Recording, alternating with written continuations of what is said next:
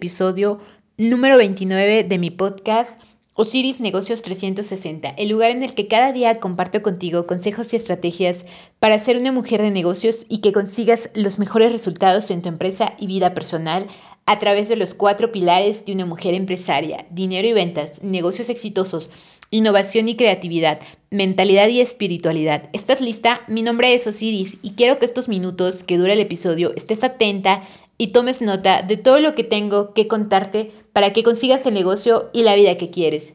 Comenzamos. Y bueno, seguimos con esta serie de la etapa actual de tu negocio. El día de hoy vamos a hablar de las últimas dos etapas, que es la etapa 4, nivel experto, y la etapa 5, legado. ¿Ok? Primero vamos a hablar de cuáles son las características de cada etapa y en qué acciones estratégicas tú debes enfocarte para que tu negocio siga creciendo y prosperando. Y bueno, en la etapa número 4, que es nivel experto, se podría decir que se caracteriza porque ya empezamos a tener mucho dinero, tenemos dinero ahorrado, dinero invertido probablemente, tenemos una lista de espera de clientes. Y este es el momento en el que nosotros vamos a empezar a innovar porque como ya tenemos un flujo constante de clientes, ya los tenemos fidelizados, validados, tenemos dinero ahorrado, entonces empezamos a innovar con nuevos proyectos, nuevos productos o servicios, cualquier idea que se nos venga a la mente podemos darnos ese lujo porque ya no estamos...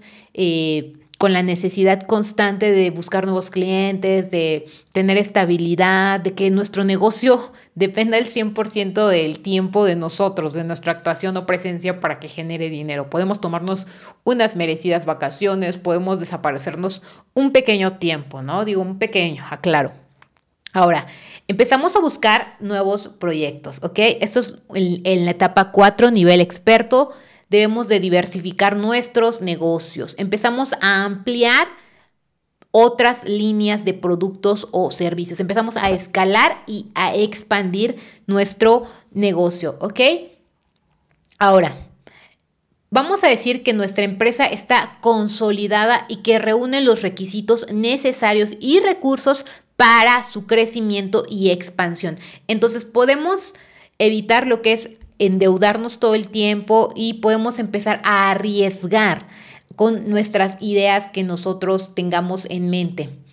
Algo muy importante es que nuestro negocio sigue siendo rentable, que tiene una gran fuente de ingresos y que es importante que sigamos trabajando en lo que son los sistemas que deben de tener una necesidad revisada a futuro. La planificación operativa es clave en esta etapa, ¿ok?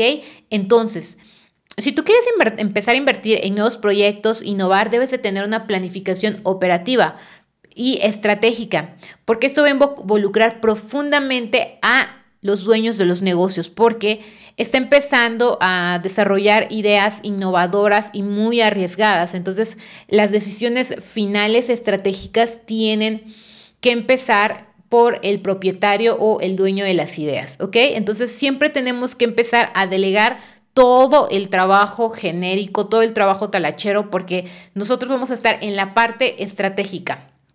Tenemos que tener suficiente dinero en el banco, suficiente dinero en efectivo y se empieza a descentralizar de la idea principal. Empezamos a invertir en otras ideas, proyectos, hacemos otras conexiones con otros negocios, ¿ok?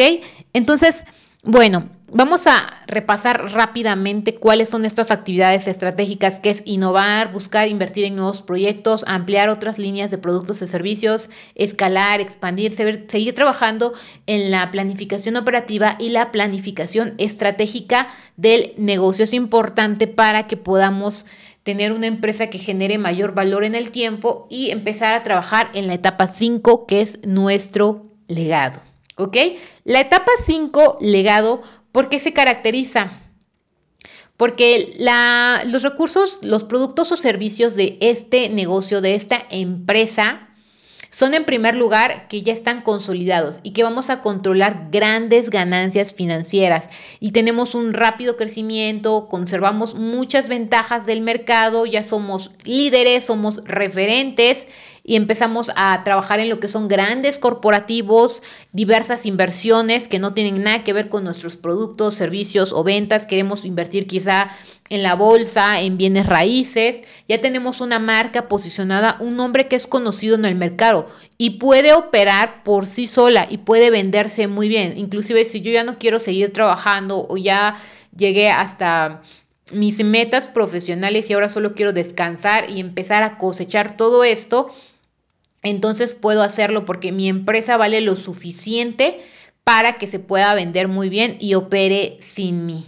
¿Ok? Entonces aquí estamos en la etapa de liderar, que estamos siendo líderes, referentes, que nosotros somos autoridad, que nuestros productos o servicios son innovadores y transforman grandemente al mercado. Aunque aquí cabe señalar algo muy importante, que son muy pocas las empresas monstruos, elefantes que llegan a este nivel. La mayoría de las empresas cuando tienen éxito generalmente se quedan como startups crecientes a scale up, pero empresas tan grandes como elefantes, como puede ser el caso de Google, de Amazon, son muy pocas. Y bueno, hasta aquí lo que tenía preparado para el episodio. Espero que haya cubierto tus expectativas, que implementes todo lo que has aprendido y que te sirva. Gracias por acompañarme. Si te ha gustado el capítulo de hoy, dale a me gusta, comparte y comenta. Así podremos llegar y ayudar a más mujeres. Te espero en el próximo episodio y hasta entonces. Nos vemos.